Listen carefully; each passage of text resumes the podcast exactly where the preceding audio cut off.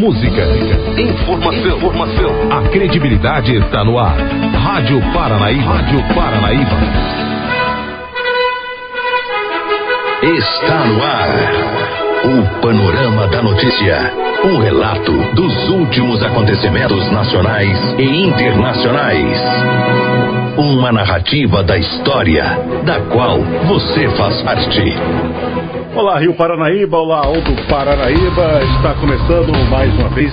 Hoje, sexta-feira, 18 de outubro de 2019, está começando a edição número 58 do Panorama da Notícia, o seu diário de notícias da manhã. Eu sou Gilberto Martins, junto com Raquel Marim. Bom dia. Bom dia, Gilberto. Bom dia, ouvintes da Paranaíba FM. Você pode ouvir o Panorama da Notícia em 99,5 em mais de 15 cidades do Alto Paranaíba e também através das plataformas digitais. O céu hoje amanheceu aberto e nesse momento registramos média de 27 graus de temperatura em Rio Paranaíba e estamos na primavera brasileira. Essa é a Rádio Paranaíba FM, a rádio que é a sua voz. O nosso compromisso é com a informação séria e imparcial. É o jornalismo da Rádio Paranaíba disponibilizando seu espaço a serviço da comunidade nesse país chamado Brasil. Mais um dia começando, é mais uma oportunidade de sermos ainda mais felizes. Você está na Rádio Paranaíba, a rádio que é a sua voz. Bom dia. Vamos aos destaques do Panorama da Notícia. Nesta edição do Panorama da Notícia, você vai saber que. Olho Vivo começa a ser instalado em Rio Paranaíba e sonho começa a ser realizado. Após fim de relacionamento, mulher se tranca em casa, coloca fogo móveis e é salva pela polícia militar. Ciclista é atropelado pelo, por automóvel em frente à cooperativa na, na MG 235 em São Gotardo. Casal e menor são levados para a delegacia após invadir chácara em carro do Paranaíba. Tudo isso e muito mais a partir de agora no Panorama da Notícia. 10 e 32 Confira agora no panorama da notícia a principal informação desta manhã. O sonho da população de Rio Paranaíba de ter o projeto Olho Vivo está começando a ser realizado é, começou a ser realizado nesta quinta-feira. A empresa que venceu a licitação feita recentemente começou a instalação dos postes onde serão instaladas as câmeras de vídeo monitoramento em diversos pontos da cidade. No início da semana, todo o material que será utilizado pela empresa XPTI foi descarregado no quartel da Polícia Militar, onde ficará a sala de operação. Ao todo, segundo o Conselho de Segurança Pública de Rio Paranaíba, o Conselho Rio, serão instaladas 12 câmeras em diferentes pontos estratégicos, os quais auxiliarão a Polícia Militar nos mais diversos trabalhos da segurança pública. Os pontos onde serão instaladas as câmeras são PTZ01, Speed Dome, na rua Capitão Frango de Castro, com a rua Tonás Zé Gonçalves, em frente à Dorgaria Cardoso.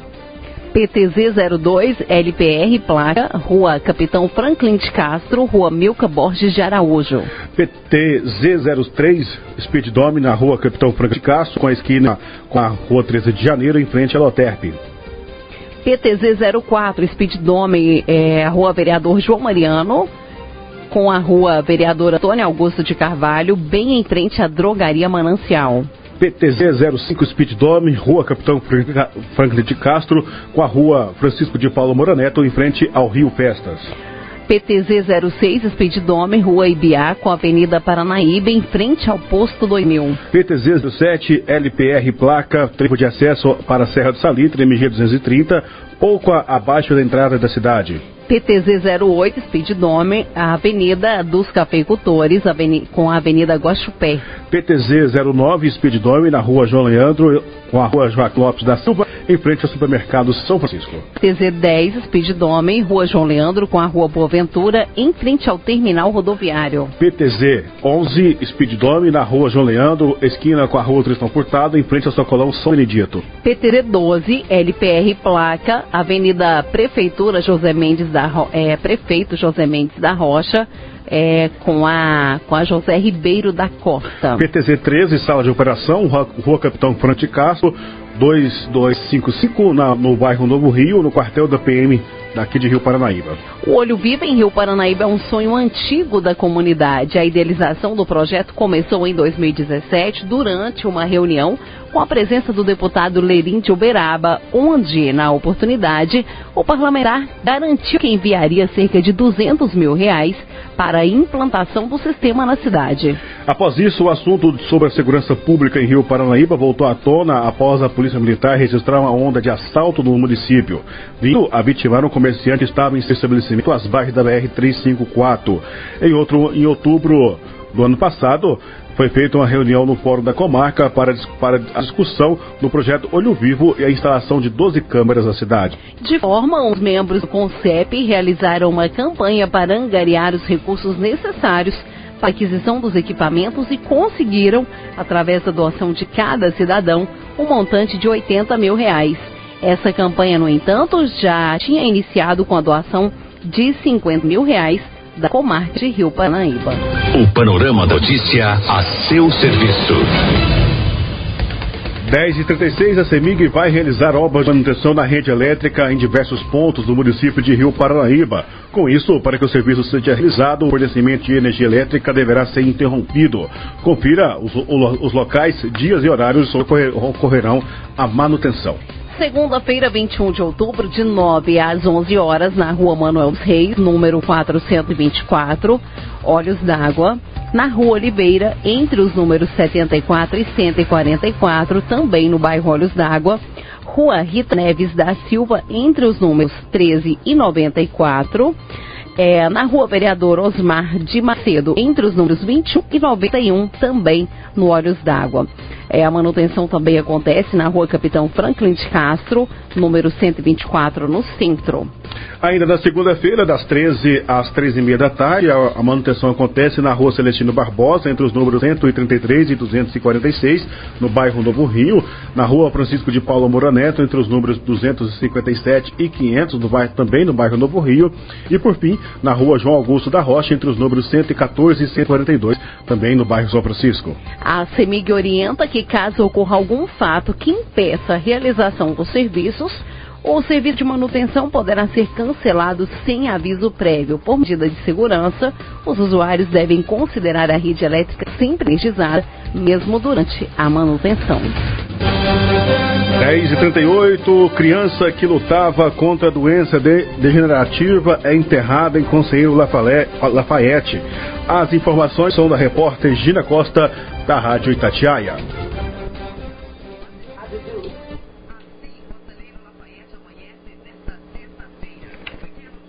Mas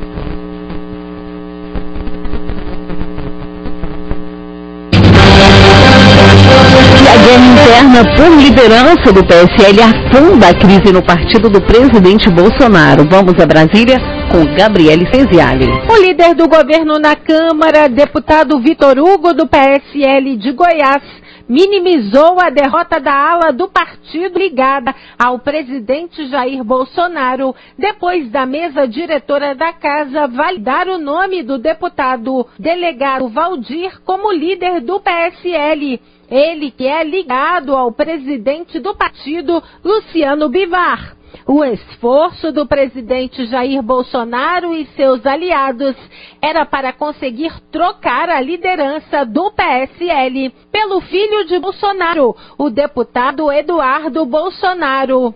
Esforço que continua.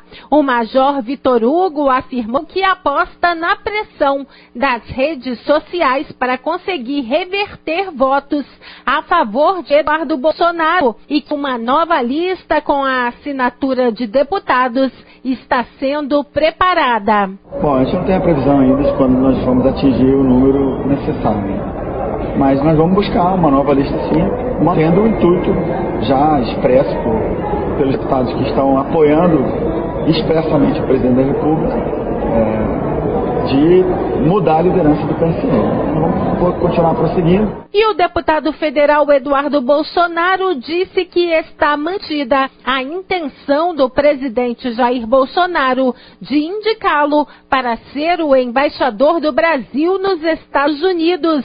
O compasso de espera seria para não atrapalhar a tramitação da reforma da Previdência no Senado, onde seu nome precisará ser aprovado no plenário após sabatina na Comissão de Constituição e Justiça. Mas nos bastidores, muitos senadores avaliam que o clima de briga no PSL diminuiu as chances de Eduardo Bolsonaro ter o nome aprovado, já que isso poderia implicar em desgaste para os senadores. E depois de ser escolhido pelo presidente Jair Bolsonaro para ser o novo líder do governo no Congresso Nacional, substituindo a deputada Joyce Hasselmann do PSL de São Paulo, o senador Eduardo Gomes do MDB disse que vai atuar de forma tranquila e discreta na nova função. Segundo ele, líder tem que trabalhar pela convergência e com foco nas matérias de interesse do governo e do país. De Brasília, Gabriela Espesi. Os detalhes da notícia com Alexandre Garcia. Bom dia. Que bagunça que tá PSL. O partido aqui está afiliado ao presidente da República. Uma gravação feita numa reunião, que foi de bate-boca, do PSL. O líder do partido na Câmara, o delegado Valdir, de Goiás, chega a dizer que, eh, chamar duas vezes o presidente vagabundo e dizer que vai implodir o presidente. Depois ele andou dando umas explicações aí que, claro que não vale, né? Consequência de tudo isso, né, a gente vê que o PSL está rachado. Estamos falando em unir PSL com o DEM para dar 80 deputados, porque está todo mundo de olho. É nesse maldito fundo partidário, do nosso bolso, do nosso trabalho, do nosso suor. Quiser manter partido, vá buscar contribuição de seus partidários. Mas, enfim, fizeram aí a lei, né? Eles fazem a lei, mas os elegemos para que nos representem. Agora, duvido que eles tenham perguntado para nós se gostariam que pegassem os nossos impostos para sustentar os partidos deles. Né? Partidos que apoiamos também. Né? Muitos de nós apoiam determinados partidos, são filiados. Então, que pegam dinheiro dos filiados, estão pegando dinheiro de todos os contribuintes. Bom, o a líder do governo no Congresso votou em favor desse deputado Valdir, porque houve uma disputa lá de, de listas para tirar o deputado Valdir, botar o deputado Eduardo Bolsonaro como líder do partido na Câmara foi para a direção da Câmara decidir, está mantido, por enquanto, o delegado Valdir, o tal que chamou o presidente de, de vagabundo. Vejam só a confusão. Aí, em lugar de Joyce Hasselmann, já que ela votou contra o presidente, não pode ser mais líder eh, do governo no Congresso, vai um senador por Goiás, Eduardo Gomes, que foi eleito pelo Solidariedade e é MDB, tal como líder do governo no Senado, Fernando Bezerra, que também é MDB. Então não é só o PSL que é, é governo, o MDB também é. A gente não tem um, uma clareza aí. Essa, esse, esse primeiro ano está cheio de, de gente que ainda não pegou a rotina da política partidária, está a maior confusão. Bom, uma outra coisa que eu queria ressaltar é justiça de novo. Né? O ministro Marco Aurélio dizendo vai longe esse julgamento da segunda instância, porque tem essa ladainha que pensam que estão na academia. Eu acho que é academia de letras. Eu não acho que é isso. Eu acho que desde que chegou a TV Justiça, né, quando vêm as luzes, pensam que estão num estúdio, na televisão. Né, aí aquela falação que não, não acaba nunca. Mas enfim, vai longe aí esse, esse julgamento. De Brasília, Alexandre Garcia. Agora, o cenário político na visão de Carlos Lindenberg. Com parte do país de olho no rádio e na TV acompanhando a sessão em que o Supremo Tribunal Federal poderia mudar a sua interpretação sobre os julgamentos da segunda instância, houve quem não pudesse acompanhar a crise que há uma semana ou mais corrói o partido do presidente Bolsonaro na Câmara dos Deputados e deu de tudo. Houve deputados chamando o presidente, abre aspas, de vagabundo, fecha aspas. Teve o presidente oferecendo verbas do fundo partidário e cargos no governo. Houve troca de liderança no Congresso e na Câmara, numa reviravolta em que o dia começa hoje sem se saber exatamente quem de fato lidera quem. Teve também o caso de um vice-líder que foi ao palácio conversar com o ministro e saiu de lá como líder do governo. E tudo isso provocado por ninguém menos do que o próprio presidente da República, porque tentou fazer do seu filho o líder entre os deputados. Olha, nunca se viu num partido que é governo uma coisa desse jeito.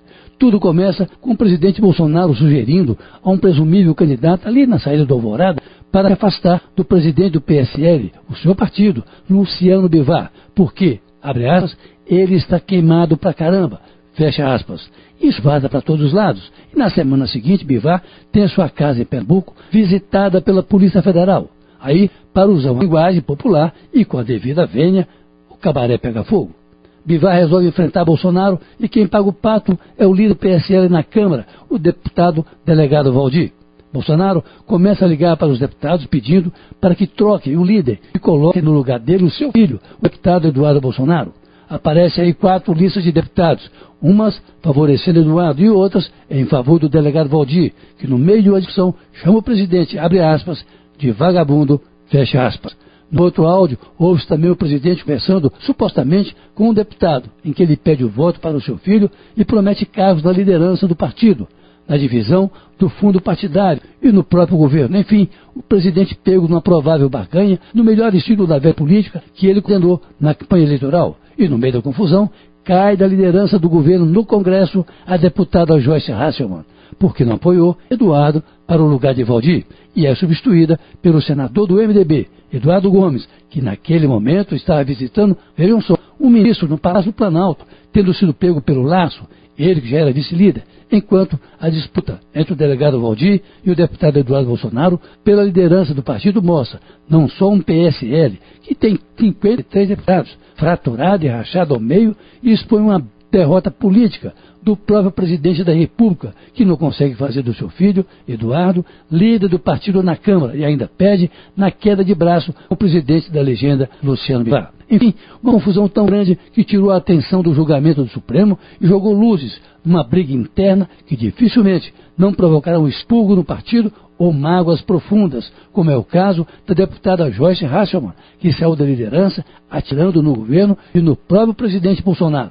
E o que dizer do delegado Valdir, que ontem à noite era considerado líder, mas não sabe se amanhecerá hoje nessa mesma condição, depois de ameaçar implodir Bolsonaro e chamá-lo, abre aspas, vagabundo, fecha aspas. Olha, é uma coisa é, inacreditável. E tudo isso na antivéspera de o Congresso votar, na semana que vem, em segundo turno, a reforma da Previdência. O mínimo que se pode dizer é que essa confusão no partido do presidente é algo pouco visto, ou jamais visto numa legenda que está a poder, dada a lambança que provocou no Congresso e que praticamente implodirá o partido, que aliás já tirou os filhos do presidente, o senador Flávio e o deputado Eduardo, dos diretores regionais, tanto em São Paulo como no Rio de Janeiro. Uma derrota feia para Bolsonaro, que resolveu mexer onde não devia, e muito menos onde não conhecia, mesmo já tendo passado por oito partidos e agora, certamente, rumo ao nono. Caso Lindenberg.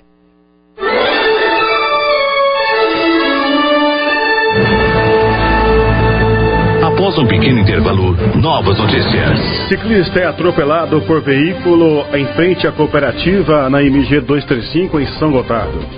E atualização do assalto a uma transportadora de valores no aeroporto internacional de Viracopos. Tudo isso e muito mais daqui a pouco no Panorama da Notícia. Paranaíba! Retomamos para que você saiba o que está sendo notícia hoje. 10h54. Uma mulher se trancou em casa, na casa do seu ex-companheiro, na manhã dessa quinta-feira e ateou fogo no imóvel. Os militares precisaram roubar a porta da casa para que ela não morresse carbonizada.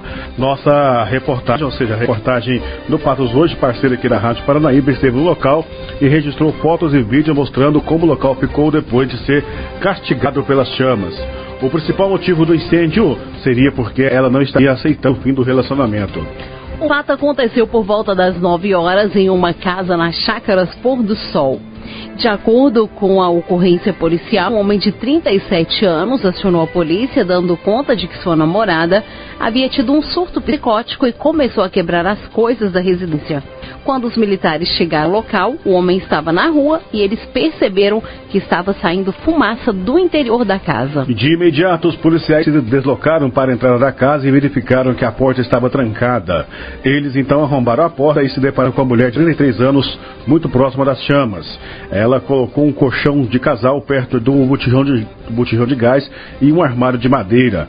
Já com ela, já com ela em segurança, uma unidade do Corpo de Bombeiro foi acionada após a contenção das chamas. Foi, foi verificado que a estrutura do imóvel ficou bastante comprometida. As paredes ficaram com grandes rachaduras e parte do teto chegou a desabar.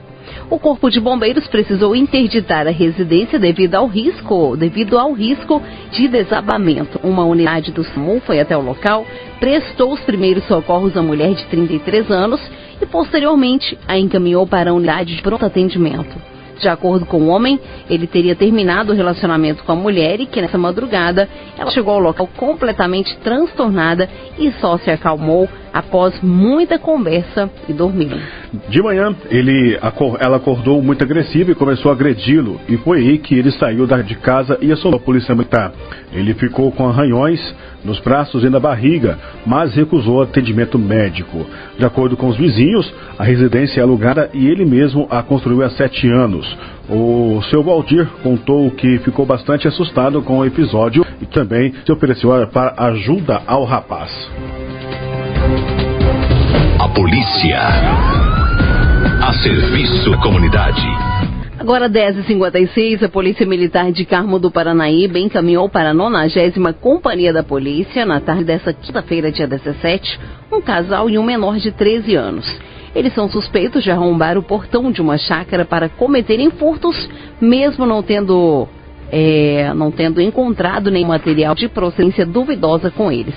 Trio foi flagrado dentro da piscina da propriedade e alegaram que estavam no local apenas com o intuito de nadar. De acordo com, os, com as informações do boletim de ocorrência, a Polícia Militar compareceu à chácara Silvestre, onde o proprietário relatou que os indivíduos não autorizados haviam arrombado uma corrente e entrado no local. Um homem contou que chegou ao local e deparou com um suspeito dentro da piscina, sendo que ao notarem a presença do, do dono no local, o casal e o garoto tentou, tentaram fugir, sair correndo, mas ele conseguiu fechar o portão. Com isso, a PM foi acionada e abordou os autores. Em conversa com os militares, Lucas Felipe Gomes, Caetano, 20 anos, sua companheira Alessandra, 19 anos, e o menor de 13 anos, negaram que tivessem invadido a propriedade para cometer furtos mas mesmo assim o casal foi preso e o menor apreendido. Nenhum material de procedência duvidosa foi encontrado com os três. Em contato com o delegado de plantão em Patos de Minas, os policiais foram orientados sobre quais providências deveriam ser tomadas no caso. Segundo o menor, é entregue sob guarda de um adulto e que o casal assinasse o termo de responsabilidade e o compromisso para providências futuras. 10h58, atualização sobre o assalto em uma transportadora de valores no Aeroporto Internacional de Viracopos. Paula Rangel traz as informações. Segundo a família, assim que o pai do menino assinou um termo de responsabilidade. Recuperado todo o dinheiro roubado por uma quadrilha durante assalto ao aeroporto de Viracopos, em Campinas, no interior de São Paulo. Os malotes estavam na caçamba de um caminhão de lixo que os assaltantes usaram para fugir, junto com dois fuzis e uma metralhadora .50 de forte poder destrutivo. A PM garante que todos os malotes foram encontrados. Três suspeitos foram mortos. Apenas o nome de um foi divulgado, Luciano Santos Barros, o que fez a mulher de 37 anos com um bebê de 10 meses reféns numa casa e foi baleado por um atirador de elite. Ele havia chamado uma advogada para se entregar e ela disse o nome dele. A polícia acredita que pelo menos 20 pessoas participaram da quadrilha. Ainda ontem, mais de 30 pessoas foram ouvidas pela Polícia Federal de Campinas, entre funcionários do aeroporto, da empresa de segurança, terceirizados, vítimas, testemunhas. E os depoimentos prosseguem hoje. De São Paulo, Paula Rangel. Um ciclista ficou gravemente ferido após ser atropelado nesta quinta-feira 17 no quilômetro 89 da MG 235. Uma rotatória em frente à Indesa Copadap em uma rotatória em frente à Indesa Copadap em São Gotardo. A vítima, de 63 anos, foi socorrida com suspeita de traumatismo craniano. O ciclista teria tentado cruzar a rotatória pela contramão. O acidente aconteceu por volta às 6 horas e 40 minutos da noite desta quinta-feira. De acordo com as informações da Polícia Militar Rodoviária, o condutor do Honda Civic de 44 anos seguia pela MG 235 sentido ao perímetro urbano de São Gotardo, momento que, em ordem, ao entrar na rotatória, foi surpreendido pelo ciclista que atravessou repentinamente a sua frente, realizando a transposição ah, da rotatória pela contramão de direção. O motorista disse que ao visualizar o ciclista tentou desviar o seu veículo, mas não conseguiu evitar o acidente que colidiu later na lateral contra a bicicleta. Com o impacto, o ciclista JDS, 63 anos, foi arremessado contra o veículo, onde atingiu o capô, para-brisa e teto, caindo ao solo em seguida. Ele permaneceu desacordado. A vítima foi socorrida pela ambulância e levada ao pronto-socorro municipal da cidade de São Gotardo, onde foi atendida e constatado ter sofrido várias escoriações pelo corpo e, e suspeita de ter sofrido um TCE, que é um traumatismo craniano encefálico, onde permanecerá em observação. Posteriormente será encaminhado para o Hospital Regional de Patos de Minas, onde passará por exames detalhados. O condutor do Honda Civic realizou o teste de, eh, de alcoolemia né, no, no, no, aparelho etilômetro e foi constatado que não havia feito com, consumo de bebida alcoólica. O veículo Honda Civic foi fiscalizado e não foi encontrado nenhuma irregularidade. Ele foi liberado para seu próprio condutor. 11 1, Panorama da Notícia, um oferecimento de SIG. Esse foi o Panorama da Notícia, edição de número 58, nesta sexta-feira, 18 de outubro de 2019, com a apresentação de Gilberto Martins e Raquel Marim. Panorama da Notícia, uma produção do Departamento de Jornalismo da Parnaíba FM. Reveja e escute novamente no seu computador e smartphone. O Panorama da Notícia é multiplataforma. Além do site, você encontra esse programa também disponível no YouTube e no Spotify. Agradecemos o carinho da sua audiência. Continue com a programação da Rádio Paranaíba. A seguir, tem um G pelo meio artístico. Mais informações no decorrer do dia em nossa programação ou em nosso site paranaíbafm99.com.br. Fique com Deus. Bom dia, Rio Paranaíba. Ótimo fim de semana, região. Você caminhou conosco pelo panorama da notícia. O conhecimento dos fatos faz de você um cidadão ativo. Paranaíba.